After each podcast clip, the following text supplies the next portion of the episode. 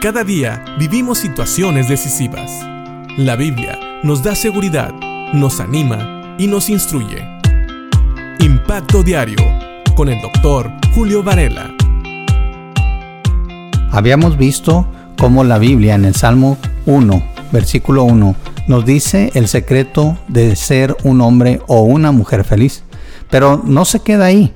Sabes, la Biblia nos invita a no seguir el consejo de los malos, a no caminar junto con los pecadores, ni tener comunión con los burladores de la justicia y de Dios. Y sigue hablando el Salmo 1 acerca de cómo ser feliz.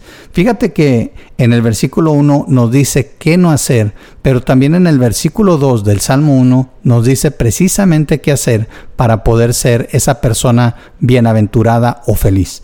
El Salmo 1, 2 nos dice, sino que en la ley de Jehová está su delicia y en su ley medita de día y de noche. Quiero que pongas atención a la primera palabra, sino, o a la primera frase, sino que. Eso quiere decir que la persona bienaventurada, la persona feliz, en vez de hacer lo que dice el versículo 1, o sea, andar en consejo de malos, estar en camino de pecadores o estar en la silla de escarnecedores o de burladores. En vez de eso, es una persona que le gusta estar en la palabra de Dios, en la ley de Jehová. Recuerda que en aquel tiempo no se tenía la Biblia como la tenemos hoy. Así que lo que más leía la gente era la ley mosaica, era el Pentateuco, cosas que tenían a la mano y que también consideraban la palabra de Dios. Ellos no solamente la leían, sino que meditaban, meditaban de día y de noche. Sabes, es una costumbre que a lo mejor hemos perdido. Ahora leemos la palabra de Dios, pero no meditamos en su significado.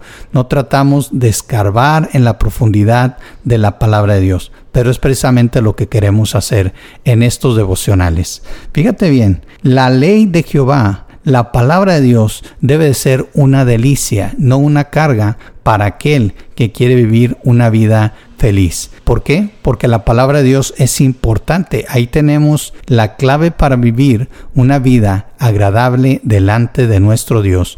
Una vida que vamos a ver después va a llevar mucho, mucho fruto. Y te voy a dar una clave para lo que es la meditación. Cuando leas la palabra de Dios, piensa en ella durante el día no importa tanto qué tan larga es la lectura, sino que entiendas que de ella tienen que salir principios bíblicos que te ayuden a vivir una vida agradable a Dios.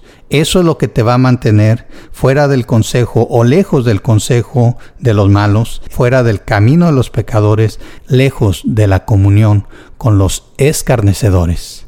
No dejemos de hacer unas cosas sin hacer lo que Dios también nos dice que es bueno que hagamos. Que la ley de Dios, la palabra de Dios, la Biblia, sea tu delicia y que en ella medites, no que solamente la leas, sino que pienses profundamente en ella. ¿Qué significa para ti? ¿Qué es lo que Dios te enseña a través de lo que estás leyendo?